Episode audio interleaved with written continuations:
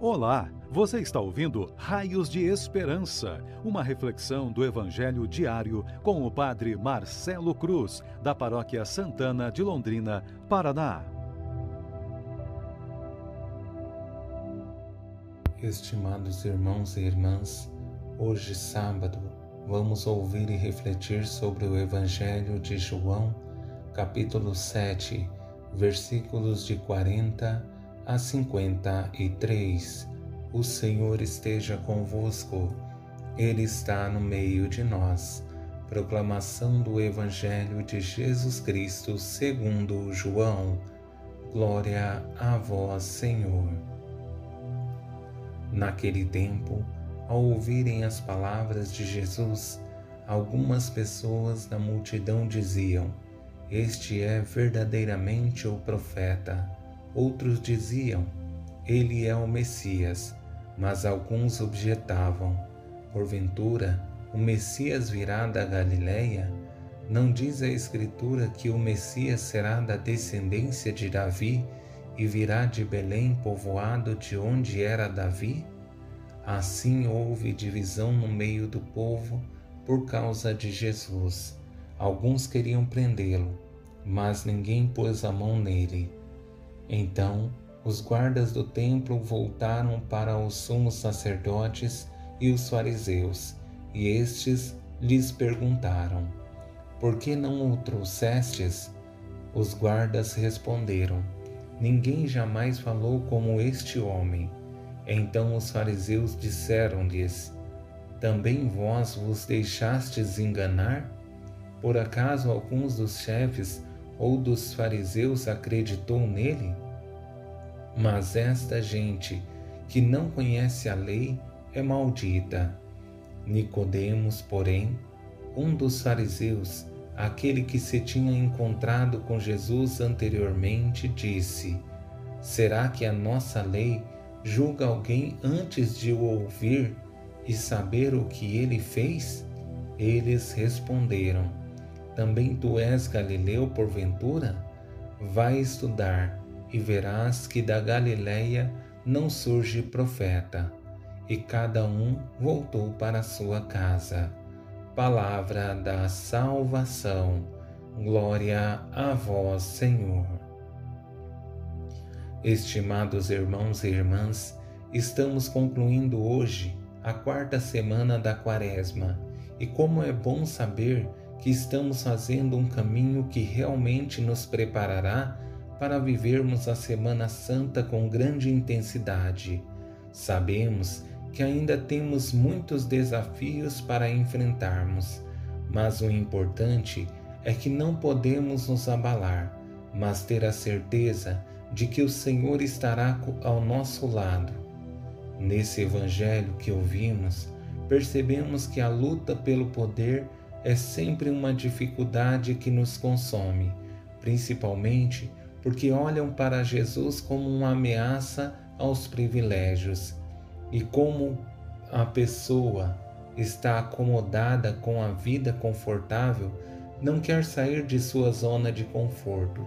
Para facilitar nossa compreensão do Evangelho, quero conduzir a reflexão a partir de três palavras. A primeira é sensibilidade, a segunda, divisão e a terceira, arrogância.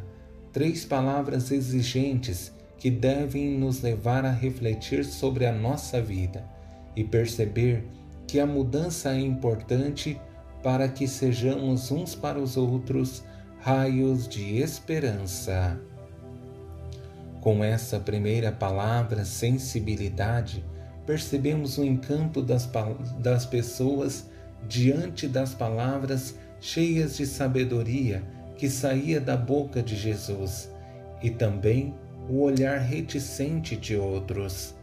Diante dessa experiência, as pessoas não mediam palavras para falar o que pensavam sobre ele, e os que eram mais sensíveis e abertos diziam: Este é verdadeiramente o profeta. Outros diziam: Ele é o Messias. Mas alguns objetavam: Porventura o Messias virá da Galiléia? Não diz a Escritura que o Messias será da descendência de Davi e virá de Belém, povoado de onde era Davi? Assim, como havia pessoas que olhavam para Jesus com fé, existiam pessoas que tinham desconfiança de sua pessoa. Mas o importante é que a maior parte conseguiu ver em Jesus um grande sinal da presença de Deus. O olhar diverso podemos ter, mas ele não pode ter como finalidade um olhar egoísta, pensando somente no benefício próprio. Diante da visão contrária, principalmente daqueles que estavam acomodados à sua vida confortável, a palavra que mais se destaca é divisão. Para aqueles que viam em Jesus um profeta ou um Messias esperado, as palavras de Jesus promoviam grande conforto. Para aqueles que viam o seu poder ameaçado, procuravam motivos para eliminá-lo. E exatamente isso que encontramos nessas palavras. Assim, houve divisão no meio do povo por causa de Jesus. Alguns queriam prendê-lo, mas ninguém pôs as mãos nele. Então os guardas do templo voltaram para os sumos sacerdotes e os fariseus.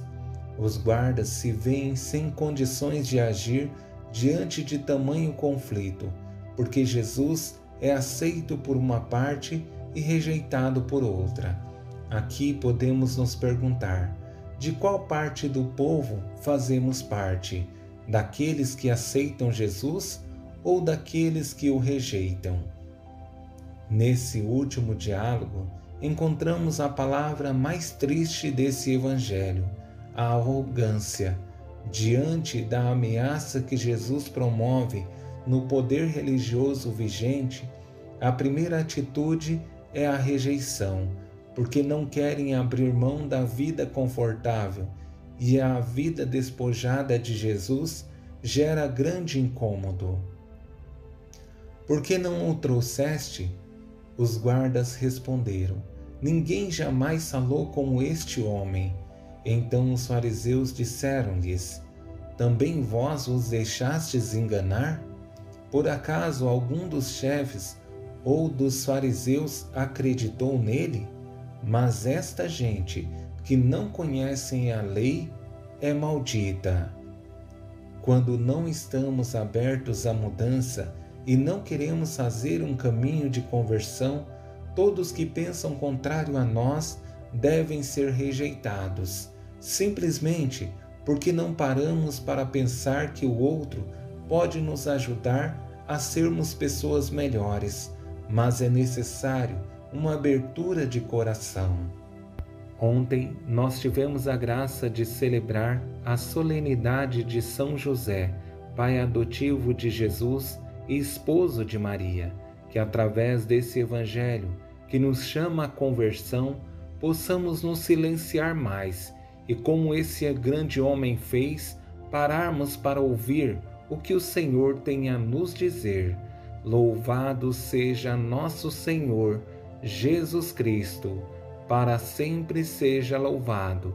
O Senhor esteja convosco, Ele está no meio de nós Abençoe-vos Deus Todo-Poderoso, Pai, Filho e Espírito Santo. Amém. Você ouviu o Raios de Esperança, uma reflexão do Evangelho diário com o Padre Marcelo Cruz, da Paróquia Santana de Londrina, Paraná. Se esta mensagem lhe fez bem hoje, compartilhe com seus amigos.